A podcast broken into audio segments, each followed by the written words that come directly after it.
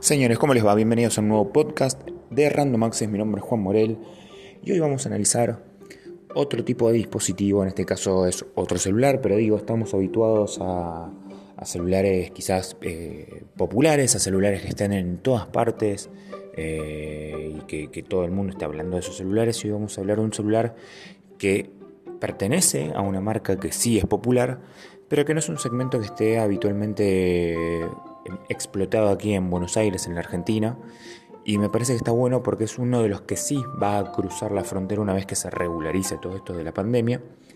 Y se trata de nada más y nada menos que el Huawei i8P, que es un modelo que apunta a ser gama baja, un poquito más que gama baja, no en las condiciones sino que en el precio.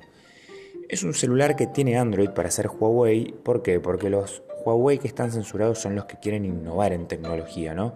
Los que utilizan tecnología de punta, que requieren mejores eh, desarrollos, ya sea en software como también en hardware, pero los que ya, ya fueron desarrollados y aprobados por el gobierno de los Estados Unidos en, en algún momento con los servicios de empresas estadounidenses, lo único que hace Huawei es actualizar alguna cosita pequeña para que cambie la nomenclatura del nombre, pero no eh, la, cualidad técnica, ¿sí? Con lo cual vamos a ver un celular que seguramente les va a sonar familiar en cuanto a especificaciones técnicas, pero es un modelo completamente nuevo porque es el Huawei i8P y espero que, que estén satisfechos con eso. Y vamos a ver qué tiene. 6,3 pulgadas pantalla Full HD Plus como principal característica. Por otro lado tiene un procesador Kirin 710F, es el ideal para poder realizar, por ejemplo, jugar Fortnite. Es uno de los gama media o baja que sí lo permite. Es adaptable. De todas maneras hay que verificar siempre en la página de Epic Games porque hay actualizaciones y cosas que a veces marginan el celular o marginan el sistema operativo o marginan también la actualización del Android que tengas con lo cual ya no hay una línea derecha sobre cómo jugar Fortnite y dispositivos, es bastante complejo. Eh, así que se lo dejo ya directamente a la gente que tiene gama media alta para arriba, ¿sí? el juego Fortnite. Pero va a tener una versión de 4 GB o de 6. En la página oficial de Huawei se habla de 6 GB el dispositivo. Es mucha capacidad para un producto tan económico, ya vamos a ver el precio. Eh, pero hay dos versiones, seguramente porque dependiendo del mercado también uno va a poder acceder o no a la diferente tecnología. 128 GB de almacenamiento con memoria expansible hasta 256 GB. Android 10, como dijimos recién, con la interfaz Movie 10, con lo cual van a funcionar ambas características y va a estar súper renovado. Y conectividad 4G, en principio, como características iniciales, es importante porque digo, para que se sienta incluido el dispositivo también en gran parte del mundo, hay muy pocos países que están desarrollando la tecnología, la tecnología 5G para ya usar usado, con lo cual es valioso que eh, tenga todavía tecnología 4G, que no se empiece a distanciar del público, realmente hay este, productos que deben todavía estar este, en proceso para ir al mundo 5G, pero hoy por hoy lo recomendable para cualquiera de las marcas es armar productos mixtos, ¿no? Eh, dijimos que tiene 4000 eh, mAh de batería, de, autonomía, perdón, pero sin carga rápida, ¿sí? Es así, eh, lamentablemente en este caso se trata de resignar un poquito en cuanto a esta condición para poder abaratar aún más el costo. Hay dos puntos donde apunta Huawei, valga la redundancia. Por un lado, el cargador y la carga rápida, ¿sí? Y por otro lado, el, material de construcción, ¿sí? No es el mejor material de construcción, es un material como para que sea agradable, sutil, pero no es el mejor material que utiliza Huawei en los productos, que ustedes saben que los gama alta son de muy buena calidad como cualquier marca de gama alta son de muy buena calidad, pero digo, cuando van a la gama más baja sale el plástico a tres manos, ¿sí? Cámara frontal de 16 megapíxeles con todas las condiciones de desenfoque y de filtros para que se vea bien tu rostro, etcétera. Todo mediante técnicas digitales, nada que sea por medio de, hardware. Eh, después por la parte trasera vas a tener tres lentes fotográficos más el sensor flash Vas a tener 48, 8 y 2 megapíxeles en los lentes. Esto combina, como siempre decimos, tamaño bastante grande de fotos. Tenés plano angular, ¿sí? tenés eh, y muy bien trabajado, por cierto, el desarrollo de este, fotos nocturnas, que eso es muy bueno, y el lente más pequeño, el de 2 megapíxeles, está dedicado a eso, a la captura de foto nocturna con una apertura mejor y más recepción de luz, con lo cual teóricamente, teóricamente, tendría una gran capacidad fotográfica para lo que es una gama baja, que no es poco. En este caso utiliza lector de huellas en pantalla, el lector de huellas que ya hemos criticado en en otro momento, ninguna marca hasta el momento, ninguna, ¿eh? ninguna marca ha podido desarrollar un lector este, de huellas digitales que sea óptimo, que sea correcto. La verdad no lo hemos encontrado. No es una tecnología que estemos en contra, ni mucho menos, pero por ahora no es la tecnología más segura del mundo, ¿sí? No es la más segura, con lo cual no, lo que recomendamos es no basarse en que tiene lector de huella en pantalla para decidir si se compra o no puede haber otros sistemas de seguridad que realmente puedan ofrecer mejores este, rendimientos, como puede ser un patrón o como puede ser un PIN tradicional. Eso puede ser mucho más seguro incluso que el lector de huellas. Y tiene eh, mini jack para poder colocar auriculares. Este, también al ser una gama baja no quiere que sea solo este, ni por el puerto USB ni tampoco exclusivo para eh, usuarios de auriculares Bluetooth está pensado para que vos puedas utilizar los tradicionales, para que vos puedas escuchar música o mientras veas algún entretenimiento, sea juegos o sea series o películas, lo puedas utilizar de la mejor manera con el auricular habitual, tradicional y que no sea tan costoso, ¿sí? Precio estimado, y se decimos siempre precio estimado por este maldito efecto pandemia. ¿Por qué efecto pandemia? Porque sí, porque esto te restringe exportaciones, importaciones, las limita, limita las regiones, retrasa las regiones, porque alguna región puede llegar antes o después. El precio estimado es de 300 dólares. ¿Eso qué quiere decir? Que cuando salga el producto puede variar el precio, depende a dónde sale y aparte, depende de cuándo escuches este podcast. Si lo estás escuchando en este momento, es muy, muy probable que salga este valor, pero si lo escuchas dentro de un tiempito, quizás el costo haya cambiado. Es un precio estimativo, como siempre decimos, de todos los productos. Para nosotros es un producto que va a ser súper conveniente, súper interesante, porque es un producto que es accesible y aparte con prestaciones bastante, bastante completas. Solo hay que ver el detalle, ¿no? El detalle mínimo, si realmente cumple las expectativas, si esa batería cumple para, para trabajar todo un día, si ese procesador puede exprimir máximas condiciones. Hablan muy bien de ese procesador, dicen que hay por lo menos 70 de los grandes títulos de videojuegos mobile que se pueden correr a gran nivel. Eso lo dice la página oficial de Huawei. No lo hemos podido comprobar que sea así, a, esa magnitud, pero están muy confiados de que es un, celular que puede correr eso, pero no lo están ofreciendo para el público gamer. Eh. Ojo, hacemos esa aclaración porque no es así, no es un celular pensado para el gamer, sino pensado para un un usuario habitual que quiere tener un celular con tres cámaras, con un buen rendimiento, etc. Dicho esto, esta fue la review, la preview del Huawei i8P o Y8P para que ustedes también lo googleen.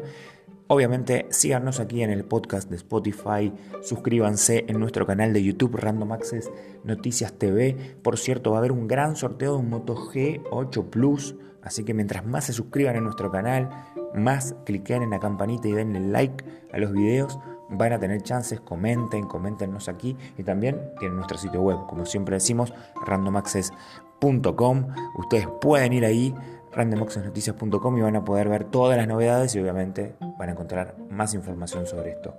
Dicho esto, espero que les haya gustado este podcast. Nos vamos a escuchar muy pronto porque vamos a tratar de meter más pila en otros podcasts. Quédense ahí. Cuídense, no salgan, que está bastante bravo el tema de la pandemia. Sigámonos escuchando, nos vemos la próxima.